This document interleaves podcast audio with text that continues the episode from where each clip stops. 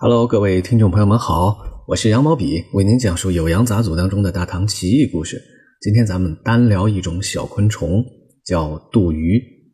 杜鱼虽然那个“杜”字非常难写啊，但是相信朋友们见到这个字呢，能认出来。哎，它是一种书虫，经常会蛀食掉书籍的纸张以及衣物，所以还有一个别名叫衣虫、衣鱼。哎，为什么名字里又带“鱼”字呢？因为它的造型啊，有点像鱼。它还有别的别名，比如说叫啊白鱼啊，甚至是碧鱼等等等等。这种小昆虫呢，在中国古代的读书人心目当中啊，是一个爱恨交加的存在。有些人非常的喜欢它，有些人非常的讨厌它。为什么呢？都是因为它的特点会蛀食书籍纸张。所以爱惜书本的人那些人来说呀，觉得这个昆虫实在是太可恶了啊，把我的书都吃光了，非常的坏。那这个特点在另一些人眼中呢？哎，它成了一种雅虫。这种小昆虫喜爱吃书，哎，那是不是它还跟我这个书的本人一样，那么爱读书呢？哎，它身上有一些风雅的味道。所以这个昆虫啊，是一个爱恨交加的雅虫。有关于它的记载啊，那是相当的多，无论是古诗也好，笔记也好，甚至是神话传说也好。咱们就单说啊，这张专辑提到的《酉阳杂俎》这个晚唐时期重要的笔记小说为例，在里边呢，段成式一共提到了三次啊，杜虫、杜鱼这个书虫。当然，现在啊，有了这个数字时代的帮助啊，咱们能很快检索出它在哪一段哪一行都提到了这个小昆虫。但是古代文人呢，没有这么便捷的啊信息工具，只能手动的去抄书记录啊。在那个年代啊，人们对知识的占有。哎，那可是非常的扎实。但是现代人呢，啊，只能投机取巧了。所以我检索出来有这么三部分。一段呢是说啊，这个碧鱼、杜鱼它的来历。它在墙上，咱们之前不是提到过吗？段成是有个好哥们叫张周峰啊，张周峰就经常告诉他，他见到一些奇怪的事物的变化。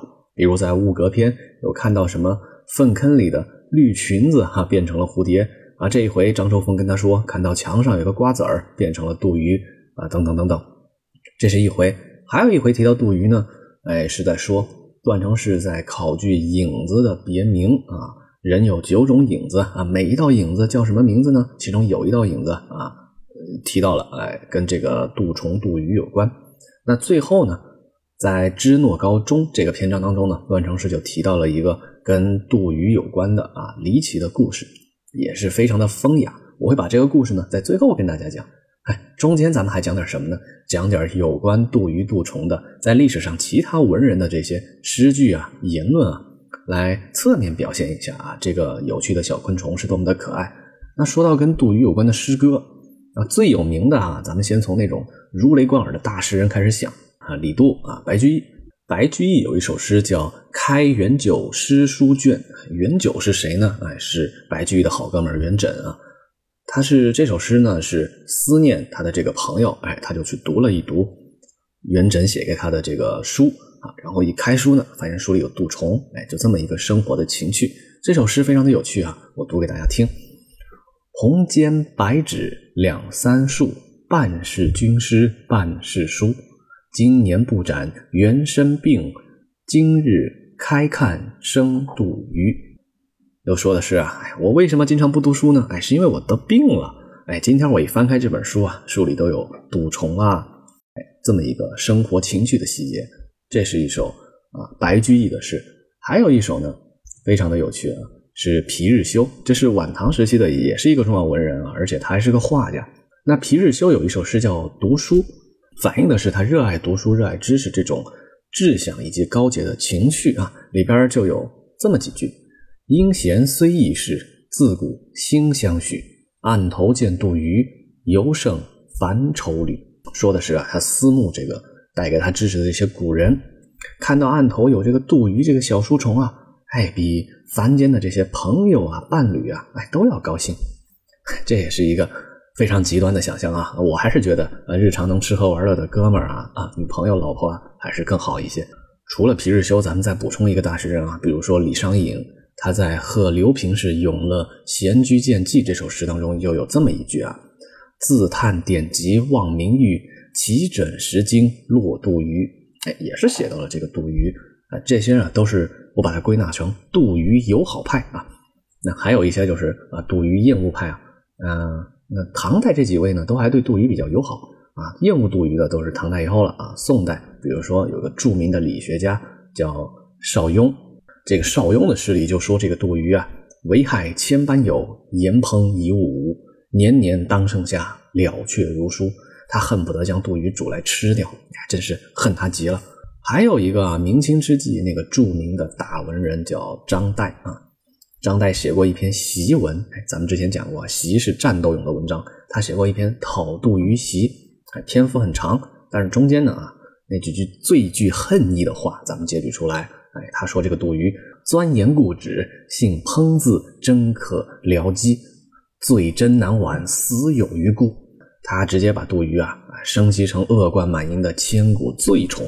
这个杜鱼厌恶派啊，和跟杜鱼喜爱派啊，除了唐宋明清啊，其实一直都有。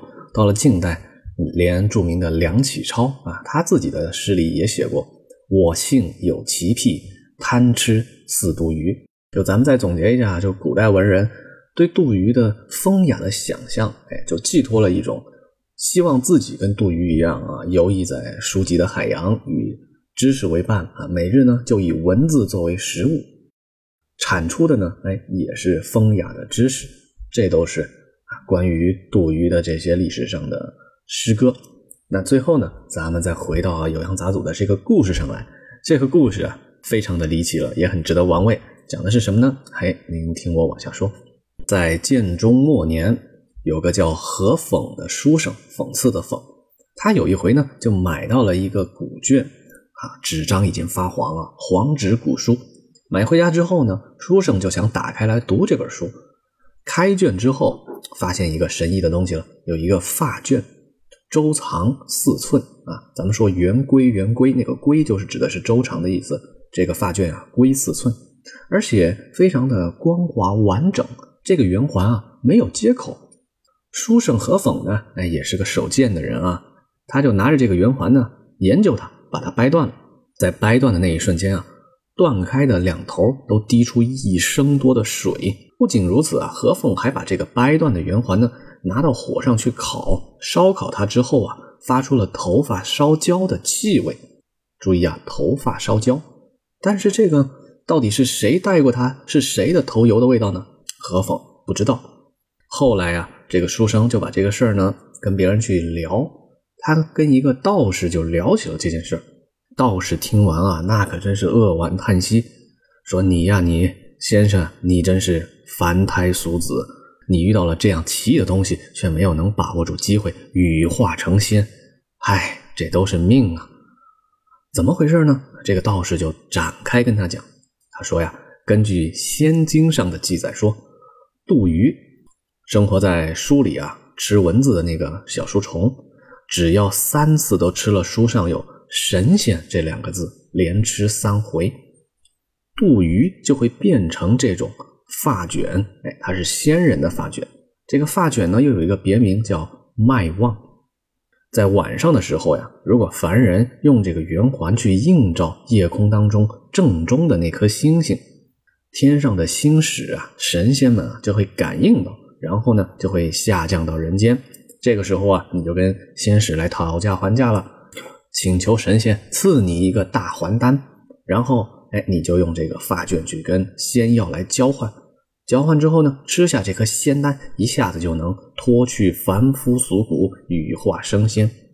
但是呢，这么好的机会，哎，被你这个笨蛋一下子手贱啊玩坏了，还烧没了。何讽听完啊，将信将疑，回到家之后呢，把买到的那卷古书拿过来细细翻阅。果然有几处呢都被书虫杜鱼啃食掉了。那啃食掉的部分到底是不是神仙呢？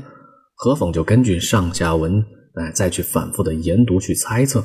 果然啊，被吃的那几处都应该是神仙二字。何讽啊，这才醒悟过来，那哭的是一塌糊涂。哎，故事就给您讲到这儿。这就是从书虫杜鱼它的习性引申出来，文人对它各种。风雅的寄托和意象，再到后来还发展出杜鱼吃了书上“神仙”二字，能变成让人羽化升仙的道具，这样的奇异故事。好了，今天的故事呢就讲到这儿。感谢各位朋友聆听，喜欢呢可以点赞、留言、转发。我是羊毛笔，拜拜。